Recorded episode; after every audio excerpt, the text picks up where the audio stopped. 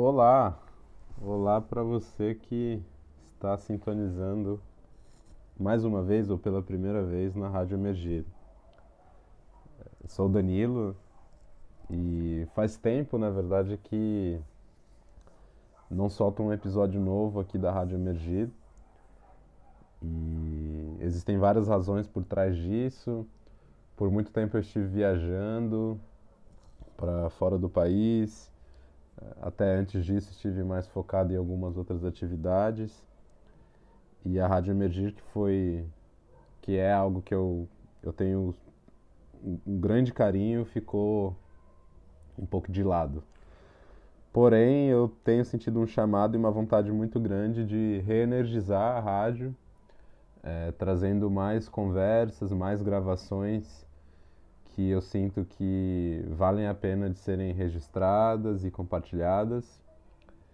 E dessa vez eu, na verdade não só dessa vez, mas agora mais do que antes, eu realmente espero que outras pessoas se sintam chamadas e convidadas a participar de alguma forma da Rádio Emergir, gravando conversas elas mesmas, é, ou enfim, da maneira que elas é, achem apropriado, né?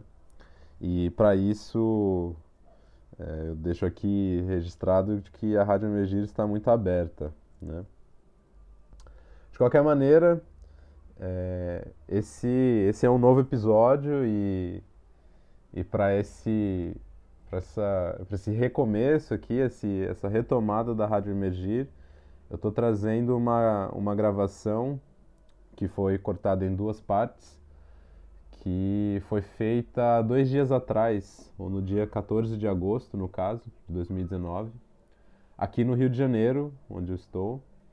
E foi uma gravação que aconteceu é, no segundo encontro da série Descentralizando Organizações Não Hierárquicas no Blockchain. Para quem me conhece um pouco, é, acho que não é surpresa esse assunto as tecnologias de blockchain são algo que eu venho estudando há um tempo e especificamente as organizações autônomas, descentralizadas que podem é, viver, né, que podem existir em cima do blockchain, né, vamos dizer assim. E esse encontro que aconteceu aqui foi justamente sobre isso. Foi um encontro organizado pelo Eric Rodrigues, Eric Rodrigues, que é um, um amigo meu e que eu conheci é, quando a gente começou a trabalhar numa empresa de tecnologia que justamente cria soluções para que organizações é, autônomas e centralizadas possam começar a operar no blockchain. E o Eric fez esse encontro para introduzir um pouco desses conceitos e também das tecnologias que hoje já estão disponíveis para quem se interessa sobre isso. Mas antes da gente entrar realmente no que foi esse encontro, vale muito a pena aqui colocar o contexto maior que o Eric deu para esse para essa série de encontros, né? E esse foi o segundo que aconteceu. E aí eu vou ler aqui exatamente o que ele escreveu, né? Que eu acho que está perfeito. Então ele diz: O cenário técnico-político global nos impede de tratar o que acontece no cyberespaço como algo separado da nossa realidade diária Plataformas proprietárias como o Facebook, WhatsApp e o Google nunca foram tão pervasivas em nossas vidas particulares e públicas. Ao mesmo tempo, a captura e o comércio de nossos dados, a manipulação de nosso comportamento, a vulnerabilidade das fake news e a capacidade preditiva dos acumuladores de dados de anteciparem movimentações de populações inteiras faz a presença desses monopólios digitais um arranjo incompatível com a democracia. Nesse contexto, iremos estudar as DAOs, Organizações Autônomas Descentralizadas, organizações não hierárquicas possibilitadas pela tecnologia do blockchain e a economia digital das criptomoedas, que possibilitam que uma comunidade ou que comunidades se organizem coletivamente através de um objetivo único. Isso foi o que o Eric escreveu. eu só adicionaria aqui que essas comunidades elas podem a partir disso se organizar através de vários objetivos comuns, né? Mas eu acho que a descrição, essa contextualização do Eric está perfeita. E nesse, nesse segundo encontro dessa série que rolou, a gente entrou assim no detalhamento dos fundamentos de blockchain, de DAOs e de governança descentralizada, e a gente brincou com uma das ferramentas atualmente, atualmente mais desenvolvidas para as, para as experimentações com DAOs, né? E essa ferramenta é o DEP, é, Decentralized App, ou App Descentralizado, chamado Alchemy. E esse DEP, ele foi criado pela empresa DAOSTech, que foi essa empresa onde eu e o Eric nos conhecemos. E a partir disso, várias DAOs, várias organizações autônomas descentralizadas, já estão rodando utilizando o Alchemy. E, e a gente foi mostrando como isso está acontecendo, é, o que é, o que são essas organizações, como elas funcionam. E além disso, a gente fez assim um, uma demonstração é, ao vivo do envio de uma proposta para uma dessas DAOs. No caso, eu enviei uma proposta para Genesis DAO, ou a DAO Genesis, que foi uma DAO criada, a primeira DAO, na verdade, criada pela DAOSTech, para testar a sua tecnologia e que hoje funciona para fomentar o ecossistema tecnológico de DAOSTech. E eu enviei uma proposta, e a ideia das propostas é que você faz uma proposta para a organização e aí as pessoas que têm reputação dentro dessa organização votam nessa proposta. E se essa proposta passar, você pode receber recursos financeiros para fazer o que você propôs. Então eu enviei uma proposta que está relacionada com outro podcast que eu tenho feito, que é o Dowcast. Para quem se interessar, é dowcast.io, é o site. E eu fiz uma proposta para Genesis dizendo: olha, através do Dowcast, eu quero fazer uma série de entrevistas com membros da Genesis DAO para explicar o que é essa coisa de DAOs para o público em geral. E aí eu pedi recursos financeiros para isso acontecer. E, enfim, essa, essa proposta agora está lá ao vivo, está sendo votada. Por enquanto ela está sendo bem votada. É, e eu fiz o envio dela realmente nesse encontro. E tudo isso que eu estou descrevendo foi registrado através de áudio, né? Eu gravei isso tudo e a ideia é que esse episódio, é, na verdade, é, esse é um episódio de duas partes, né? Mas a, a ideia é que esse áudio esteja aí disponível para quem se interessar pelo, pelo assunto. Porém, antes da gente entrar no assunto de DAOs e Alchemy e DAOs Tech lá no encontro, rolou um papo bastante expansivo, com uma perspectiva muito interessante sobre o desenvolvimento histórico, linguístico e mitológico do momento em que a gente está vivendo e de suas tecnologias, né? Que tem a ver com esse contexto inicial que o Eric colocou. E a gente foi longe nesse papo, ele começou há 5 mil anos atrás, lá na antiga Suméria. É, e eu gravei isso também, que eu achei que foi um papo bastante rico. E eu estou trazendo ele aqui como a primeira parte desse episódio. É, e aí a segunda parte tem mais o, o, o techniquez do encontro, né? A gente falando de blockchain, de DAOs, de Alchemy, de Genesis, de como desenhar sua DAO, de como enviar propostas e tal. É, mas eu acho que as duas, essas duas partes elas são bastante importantes. Então, sem me alongar muito mais aqui, é, vou soltar o episódio para que vocês entrem nesse papo.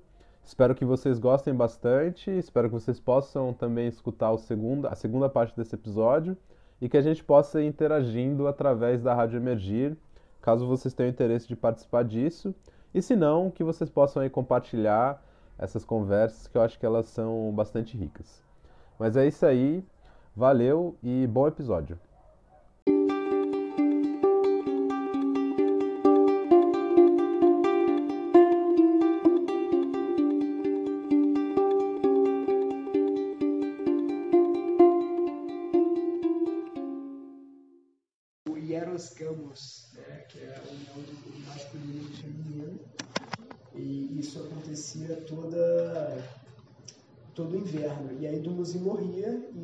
Surgia na primavera, né? É, então aí você tem uma a, o mito né, acompanha o, o ritual da, da, daquela sociedade. Assim, né? E aí é uma sociedade na Suméria onde as mulheres têm os mesmos direitos que os homens, elas podem ser sacerdotisas, né? elas podem liderar exércitos, e a linguagem é basicamente oral. Assim, né? E a linguagem oral ela conversa com o hemisfério, a gente aprecia pelo hemisfério direito, né? Assim como as imagens, a dança, o ritual. E aí, cara, o, os sumérios começaram a escrever em cuneiforme, começaram a fazer os primeiros eh, indícios né, de, de comunicação abstrata é, baseada nessa mídia escrita e depois eles foram assimilados pelos babilônios. Os babilônios desenvolveram melhor o cuneiforme porque ainda era uma expressão muito artística, né? ainda, ainda não, não conseguiram organizar um léxico.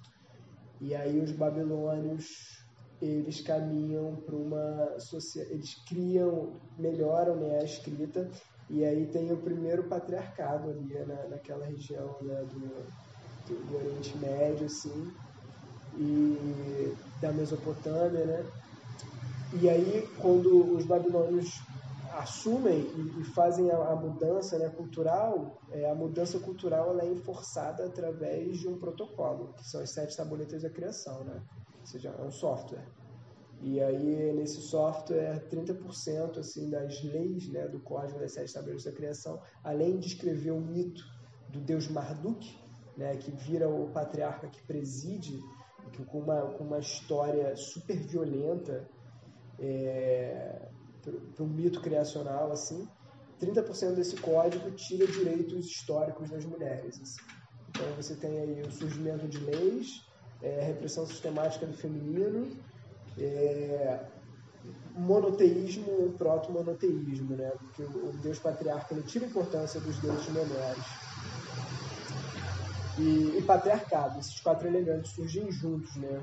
Por causa da, da mudança de percepção da, da, da daquela cultura para uma percepção sequencial, linear, analítica, individualizante, né? Que vai deixando, cria dualismo, separa as coisas. Então separa o masculino do feminino, separa o, o, a pessoa da cidade da pessoa de fora da cidade. E aí o Perry, que é um junguiano, né, que fez um trabalho com psicóticos muito importante, é, ele, ele percebeu que nos delírios psicóticos né, dos clientes que ele tinha, começavam a surgir temas míticos. Né? A galera estava na, naquelas crises psicóticas, não era uma mera alucinação desorganizada. Né? O, o, o, o Jungiano ele é um ótimo é, seriólogo, então ele, ele não vai ignorar nada, sabe? Tudo é conteúdo psíquico. E, e aí o começou a ver que os psicóticos, os clientes dele começavam a reviver mitos dessa época, desses, dessas dinastias reis solares, onde o rei era identificado como o deus, né, que presidiu o panteão. Então ele começou a estudar muito esse período patriarcado, né, desses últimos 5 mil anos, né, naquela época onde você teve o, o, a escrita nascendo e o, o proto-monoteísmo e o monoteísmo surgindo. E aí, cara, ele vai estudar, ele, ele escreve um livro chamado O Senhor dos Quatro Quadrantes, né? porque ele mostra que quando nasce esse Deus patriarca, além do código, né? além, além da linguagem, além dos protocolos, você come, começa a aparecer é, a divisão fica mais clara, né? Então você tem as quatro estações, você tem as cidades nascendo de forma quadrangular, com uma periferia, com uma muralha em volta, então, toda performance cultural passa a ser um reflexo da, daquela, do, do psiquismo, né? Então, é interessante esse lance da, da, das cidades quadrangulares, né? Porque Bagdá é uma cidade quadrangular, né? E a cidade ali está representando o ego, está representando aquela zona periférica do, do que a consciência entende com ela mesma. O que está para lá de Bagdá está no inconsciente. está no inconsciente. Então, por isso, quando a gente fala que alguém está para lá de Bagdá, quando a pessoa está meio viajante, assim, porque é fora da muralha, está representando o inconsciente. E aí, um ego que está nesse processo né, de, de desidentificação com o inconsciente, ou então essa consciência que está decaindo, ela tende a criar esse dualismo, a xenofobia, o racismo, é, e ela tende a projetar no inconsciente a figura do inimigo, aquela força que está tentando destruir o ego. Então a deusa que era representada muitas vezes por uma serpente, né, que está representando o feminino, a nossa coluna vertebral, a Kundalini, é, o nosso corpo, assim, a serpente ganha uma, uma forma maléfica, ela vira um inimigo. Então, normalmente nos mitos, o deus patriarca está tá matando né, o Leviatã, Marduk está matando Tiamat, né, é, o, o, o, outro deus nórdico lá está matando Yomungard, a, a, grande serpente. Então, a mitologia da serpente do feminino começa a, a ser é, fica paralela, né? E o que está fora da cidade é o reino do demônio, é, é, é o reino da diabólico e tal. E, e aí é muito interessante, porque quando a gente escala essa performance desses últimos 5 mil anos, a gente foi desenvolvendo mais a linguagem, né? foi dando nome para todas as coisas, foi dando é, sentido lógico, foi desenvolvendo mais ainda esse dualismo, e o que parece é que, da mesma forma que no mito criacional desses deuses patriarcas, né, que surgem todos juntos no, no mesmo momento, né, em vários lugares do mundo ao mesmo tempo, o que esse cara tenta fazer, essa função né, da, desse psiquismo racional, é tentar recriar o que é a natureza, né? Só que dentro de, desse desse lado mais abstrato, né? Desse lado protocolar, assim. É, e, e, é muito interessante a gente ver o que acontece hoje, né? A gente tem, está tentando recriar a mente, né? Com, com, todo o nosso desenvolvimento de inteligência artificial, né? Tudo isso, com toda essa biomimética toda, a gente está obedecendo a orquestra desse mito que comanda inconscientemente os cientistas, os homens do progresso, né? Aquela ministra que falou que está liberando agrotóxico para a gente entrar na modernidade. E, e assim, não, não, não adianta chamar ela de filha da puta, porque não é isso. Assim, o mito que organiza o inconsciente, que dá o fio né, de Ariadne, que conduz uma lógica por trás das pessoas, está organizado nesse por esse corpo ainda desse Deus patriarca lá de 5 mil anos atrás que ainda está imperando no inconsciente coletivo. Né? Por quê? Porque a mídia que a gente usa desde então continua é, dão, é, dando as características que fazem a gente psicotizar essa versão do mundo onde a gente tem, tem que reconstruir a natureza artificialmente. Assim. E aí, o, uma parada que pouca gente discute, né, e que eu tô, eu tô começando a pesquisar mais para ver se eu acho mais pesquisadores vendo isso. Eu vi que o Philip K. Dick, ele também, que o cara que escreveu Blade Runner e tal, e, e, e várias outras obras interessantes assim de, de ficção, ele ele pesquisou um mito norte de uma de um povo nativo norte-americano que falava que quando os colonizadores chegaram lá, eles estavam contaminados por um vírus chamado Wético. Eles chamam esse vírus de Wético. E da mesma forma que várias formigas não têm a consciência que o formigueiro tem, né? o formigueiro ele tem uma inteligência ali que só acontece naquele nível de organização. A formiga individual é burra, o formigueiro é inteligente. Eles falavam que o ético era a mesma coisa, né? Tipo, quando a, a, a mente do ser humano está vazia, ele vira um terminal, vira um agente Smith, tá ligado? Do, do ético. E o ético é uma coisa que só acontece no nível emergente. E aí, se a gente para para olhar é, essa, essa performance cultural que a gente tem como humanidade hoje, né? Quantas pessoas não estão vazias, ocupadas por, esse, por essa consciência maior, né? E incapazes de refletir sobre essa performance em escala, né? Incapazes de conectar os eventos né, que se desencadeiam, porque não, não é uma coisa caótica, é uma coisa perfeitamente ordeira. Né? A gente há 5 mil anos está dando vida a, a, esse mito. Né? E, e o que me parece é que ele é, é realmente um parasita, porque, o, de novo, voltando para esse exemplo perfeito né, da modernidade dos agrotóxicos, é, o formigueiro ele está muito menos preocupado com a vida individual de cada formiga. Ele está preocupado com a vida do formigueiro. Então, todas as ações que são movidas por esse mito inconsciente melhoram a qualidade de vida do corpo coletivo. Né?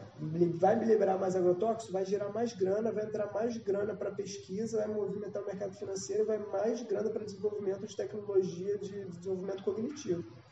Tipo, globalmente, a gente sabe para onde o dinheiro está indo, a gente sabe qual é o foco do desenvolvimento tecnológico. Então, é, é, esse parasita ficando cada vez mais sofisticado em, em, construir a si mesmo, né? E nós, como, como várias gerações de, de escravos hebreus construindo as pirâmides, amando desse faraó, que é um faraó é, que está se sintetizando ao longo das eras, né? É, a galera chama de anticristo também, né? Na, na, mitologia esotérica e tal, porque ele é o oposto do si mesmo. Ele é o ego materializado, né? É, e aí é por isso que eu acho que o blockchain, no final das contas, em longuíssimo prazo, por exemplo, com as DAOs, agora, né, o Martin Koppelman, que é um dos, um dos cabeças aí dessa, dessa área, que criou a, a Gnosis DAO, ele falou que a DAO que ele, que ele, que ele criou junto com o DAO Stack que é uma DAO que controla uma, uma bolsa de valores, assim, né? Controla uma, uma exchange, uma casa de câmbio de, de criptomoedas. Vai ser a maior organização do planeta daqui a 10 anos, né? Onde vai ter mais pessoas trabalhando em cima dela. E aí quando eu olho para isso, né, eu fico vendo, é, e, e a gente sabe para onde vai é, o, o desenvolvimento do blockchain, né? Para onde vai essa grana especulativa, né? Ela é retroalimentada em projetos que vão gerar mais grana especulativa e no final das contas acabam encostando no desenvolvimento de tecnologias, inteligência artificial, essas paradas, porque é a, a grande parada, né? E, e aí quando eu vejo, cara, o que, que as DAOs estão representando, cara, a gente está dando é, capacidade cognitiva, né? Para esse ser coletivo, sabe qual é? Então, por isso que tem que ser muito, muito esperto hoje para a gente conseguir usar isso como ferramenta para conseguir subir a consciência das pessoas. Porque se a pessoa está com a baixa consciência, entra o personagem. Né? E a gente sabe que ações esse personagem vai fazer essa pessoa ter. Vai desenvolver o corpo coletivo, aumenta a consciência coletiva, rebaixa a inteligência individual, a consciência individual. Quando a gente aumenta a consciência individual, aí a gente diminui a, a força dessa, dessa consciência coletiva, né? Então, é, é, por isso que eu tenho todos esses pés atrás, né? Aí tem um, acho que o Vitalik, né? E um, e um outro cara escreve, fizeram no tweet há pouco tempo atrás que DAOs são entidades baseadas no blockchain, né? Tipo, olha que reflexo disso da inteligência coletiva já como a galera tem consciência disso, só que não, não deu ainda a extrapolada para ver a performance cultural global. Né?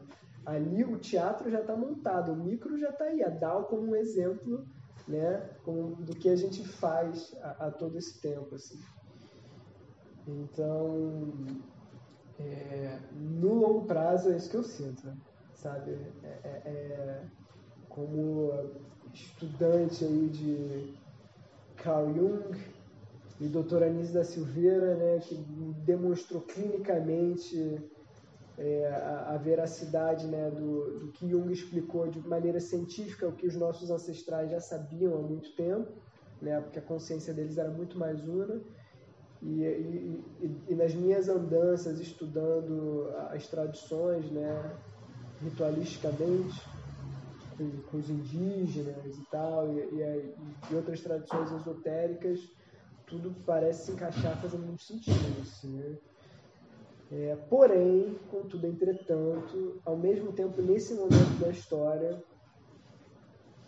a gente, eu pelo menos estou entendendo que essa consciência coletiva ela fica cada vez melhor em se desenvolver e, por exemplo, é um grande parasita, né? Então ele se alimenta da, da nossa energia, da nossa libido. E para onde vai a nossa libido hoje, né? Vai para um smartphone que fica cada vez mais sofisticado em metrificar todos os nossos passos, entender tudo que a gente faz, manipular perfeitamente o nosso comportamento, é, enriquecer organizações, porra, quase estados-nação transnacionais, é, que tem, tem uma capacidade preditiva de manipular populações inteiras, sabe qual é? E tem uma agenda política óbvia, né?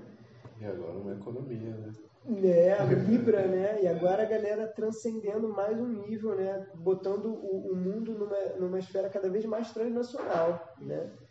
Então, a, o, o, feudo digital, né, a, a, fazenda humana, que, que, que a, da mesma forma que no Matrix a galera tá lá numa bacia de meleca com um tubo sendo sugada, É o que a gente está vendo hoje pela tela do smartphone.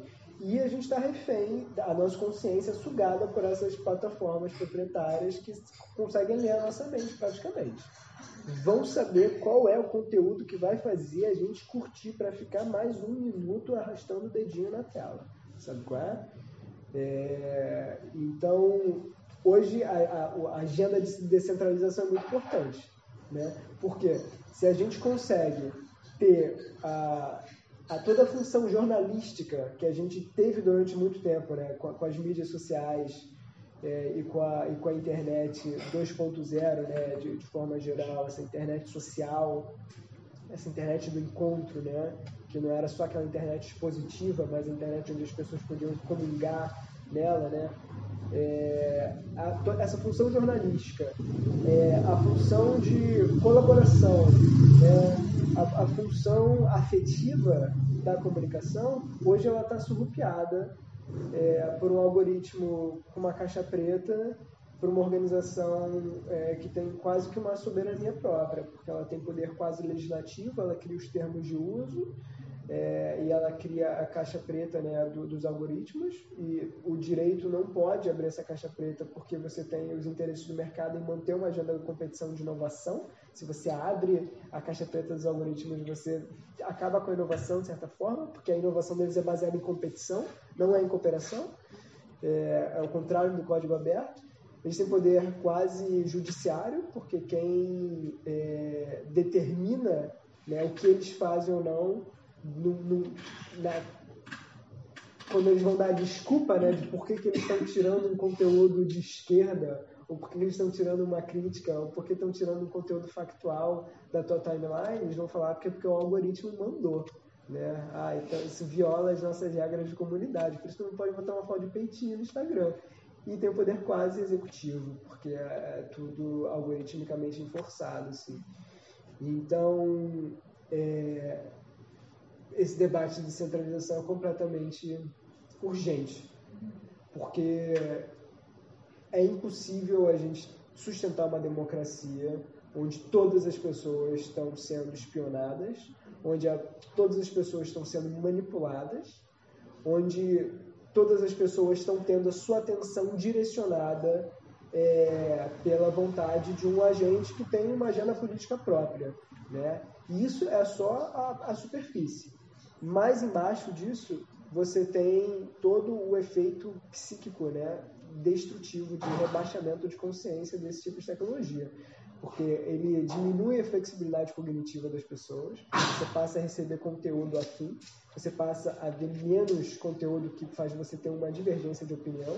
O uso do feed automaticamente já configura uma mídia própria todos os mecanismos de gratificação instantânea, o conteúdo que você está recebendo ali, está definindo como você vai é, perceber informação ao seu redor, está determinando seu psiquismo. A mídia é a mensagem, né? ver uma estrutura de feed já é a própria conteúdo. Né? É, por isso que a galera não consegue mais ver um livro, né? não consegue prestar muita atenção em uma parada durante muito tempo e tal. E o que piora mais ainda é porque as pessoas confundem o, o gesto com a palavra. Né? Então você acha que lá e chamar o Bolsonaro de cuzão e botar ali, você vai estar psicotizando uma história na sua mente, né? que no final da sua cabeça tem um desfecho positivo, mas na verdade você está esgotando a sua energia e fazer justamente o que é, essa agenda política quer de você né? que você vire um, um ativista de feed. Assim. É, então você fica preso aí nesse, nesse dualismo, né? nessa dimensão da palavra e você não executa o gesto. Né? A palavra, o que você está falando, está descasado com o que você quer fazer. Né? Então isso separa todo mundo. Na, na Colabora América, no ano passado, tinha aquele sacerdote é, africano é, egípcio, não era egípcio,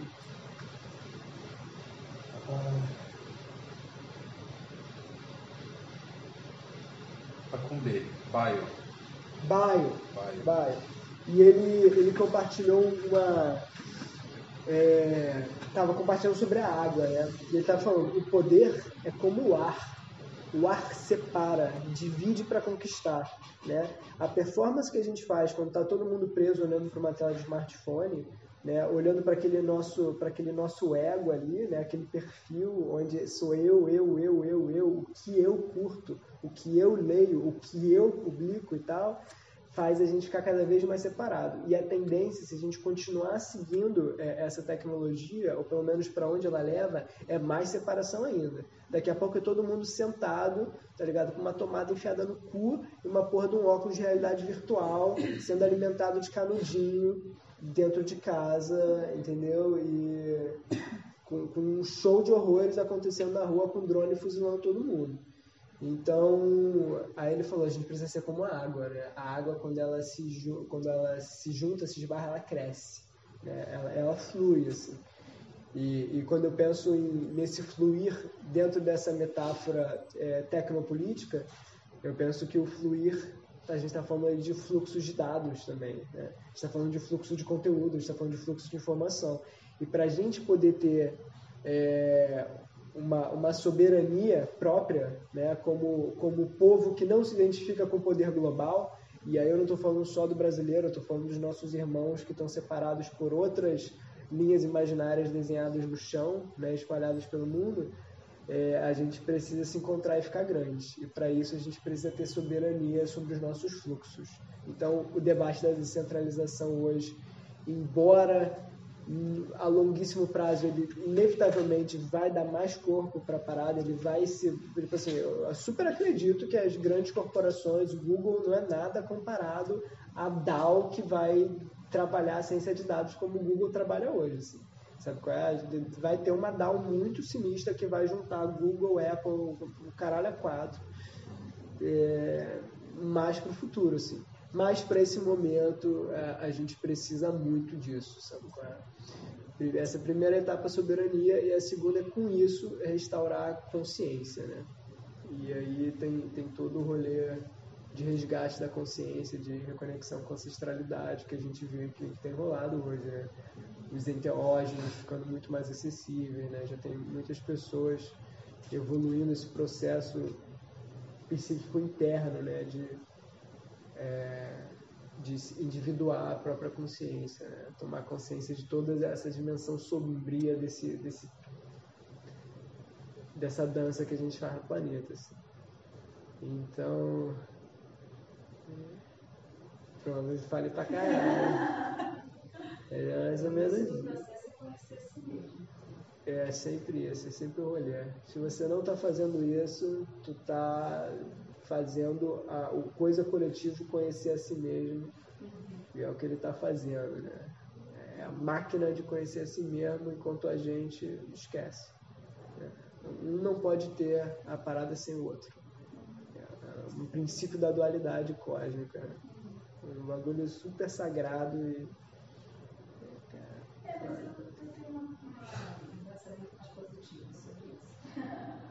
eu acredito que tudo isso é cultural como você colocou. Uhum. É, assim como há cinco anos atrás começou todo um processo cognitivo, foi separando o pensamento, concretizando o raciocínio, é, formatando a, a vida e os conceitos e cada vez mais afastando o ser humano de si mesmo e da totalidade é, dessa mesma forma, existe um processo acontecendo de reversão. De reversão, mas uma, uma reversão já é, não de involução, mas uma reversão de reconfiguração do sistema, vamos dizer assim. Da, do, do, autoconhecimento, da cultura, porque quando você se conhece, você entende quem é você na totalidade, uhum. e aí você entendendo quem é você na totalidade, você entende a totalidade, e aí você entra num processo quântico de reconexão, né, de emaranhamento quântico, que é o que você falou, né? A questão das formigas que trabalham muito melhor, ficam mais fortes, mais inteligentes quando estão juntas. Entra num emaranhamento quântico que cada partículazinha se conecta e, e, e cresce. Isso, eu vejo isso acontecendo, eu acredito que isso esteja acontecendo. E que a longo prazo, isso vai se fortalecer cada vez mais. E aí, esse pensamento que você falou, existe essa possibilidade? Existe é uma possibilidade. Mas será que o que, vai, que, o que pode acontecer também não é o contrário? Né? Desse, desse, é, esse que seria um problema de, pronto, virou um ser com vida própria e que ninguém sabe o que foram criando aos poucos e, e manipulando e mudando, e daqui a pouco ninguém mais sabe o que, que aquilo vai se tornar. Quem sabe se não é uma coisa positiva, não é um fruto do inconsciente coletivo agindo de uma forma positiva no crescimento coletivo? Quem sabe? É, é, Agora eu prefiro não arriscar. Então, tudo que eu puder fazer em vida, tá ligado? Pra gente ter um desfecho positivo pra vida orgânica sobreviver nesse planeta que é um tesouro, que tem água, que tem vida complexa, tá ligado? A gente tem um jardim estéreo na nossa volta, só no nosso sistema solar. E quantos, sei lá, trilhões de quilômetros da nossa volta também é vida muito rara, sabe? Então vale a pena a gente defender isso, né? E, e, é, e é o nosso, eu sinto que é o nosso devir, é, porque o devir da vida é o nosso corpo que está mudando, que está evoluindo o tempo inteiro, e, em contraponto com a parte de nós que vai decaindo né, e, e dando vida ao, a essa criatura, é, o devir da vida é continuar fazendo a vida florescer cada vez mais, né, é complexificar cada vez mais as coisas. Assim. Então a gente. É, é uma grande graça, um grande amor poder tá fazendo a, ser guardião né, da vida nesse planeta. Assim. É, porque assim, tudo é uma questão sempre de perspectiva. Né?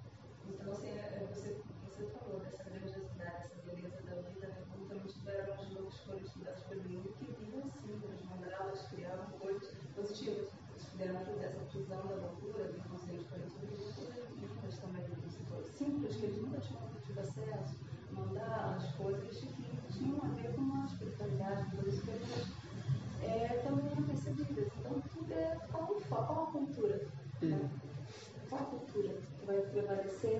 Vai ser a cultura da, da, da, da, da prisão, do retrocesso, do sofrimento, ou vai ser a cultura da libertação, da consciência, do, da, da iluminação? O que, que vai acontecer? Aí é o tempo e o trabalho duro, né? Como você falou. Não pode deixar Essa é a perspectiva do desse ser mitológico aí, né? Quase que arquétipo, né? É. É, uma coisa que parece ser bem chave é, é o fenômeno do, da mídia ser a mensagem, né? E vice-versa. E aí isso me faz pensar numa outra piraminha que vira e mexe me volta, me vem e me volta, que é a da justamente a da nossa linguagem, né? É, como ela, você usou um termo muito bom, é como ela vai atrofiando algumas coisas, né? Ou favorecendo algumas coisas em detrimento de outras em relação à nossa percepção.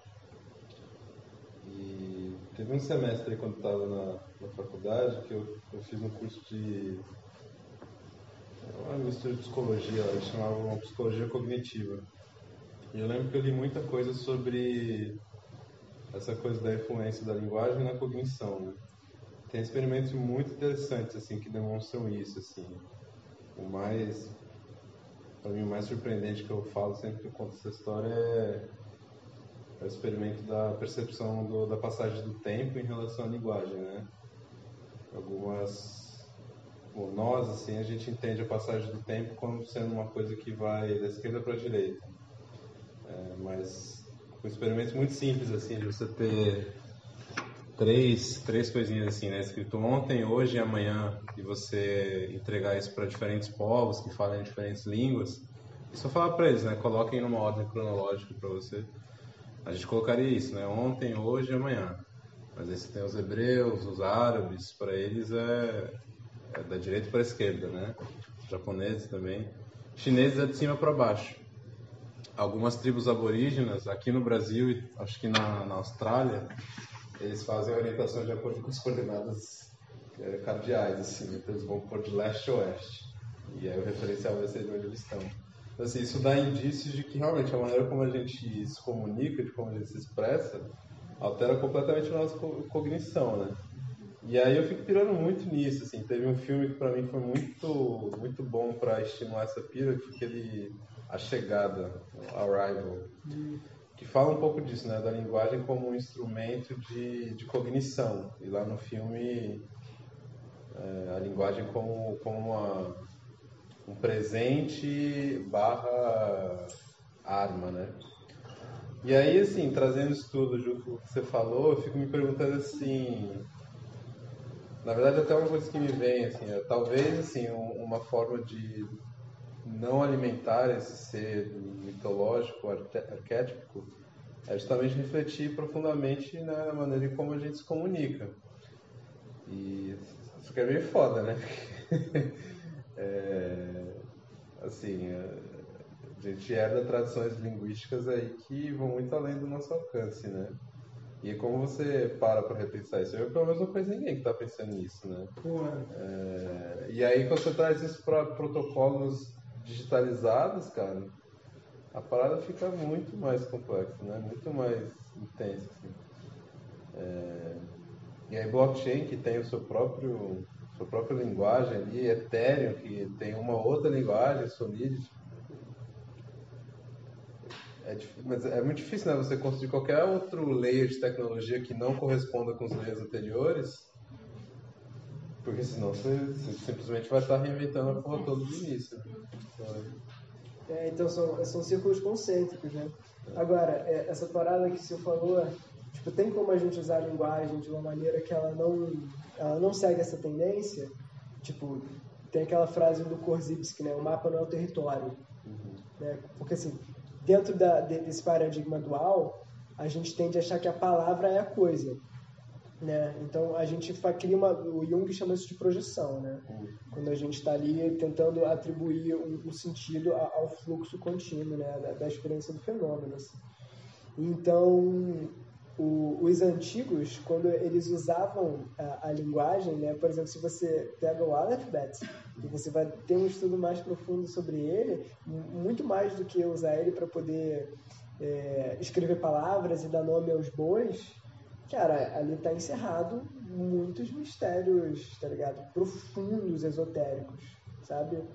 É, então a, a, linguagem ela tinha também um outro uso, né? Só que parece que ela abre um precedente para o mau uso, hum. né?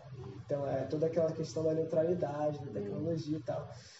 Então, o, o que eu vejo que, que é uma, uma, uma via de, de solução para a parada é expansão de consciência, sabe? E se eu fosse dar uma, uma, uma solução em escala para a parada... na caixa d'água. Exatamente. Não. Qual é o nome do cara que foi. Pô, muitas pessoas já tentaram fazer ah, o velho truque da LSD na caixa d'água, na verdade. Não tá botando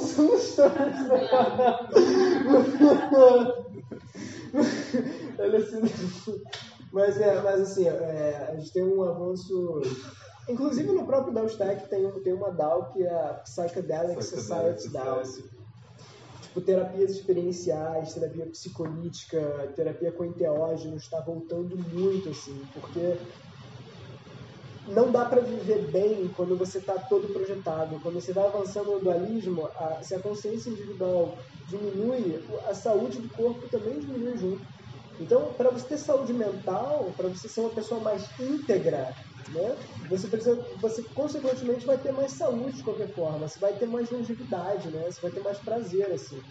Então, eu sinto que na medida que essa que a gente for seguindo mais para frente, a gente vai ver muita diminuição da qualidade de vida, sabe?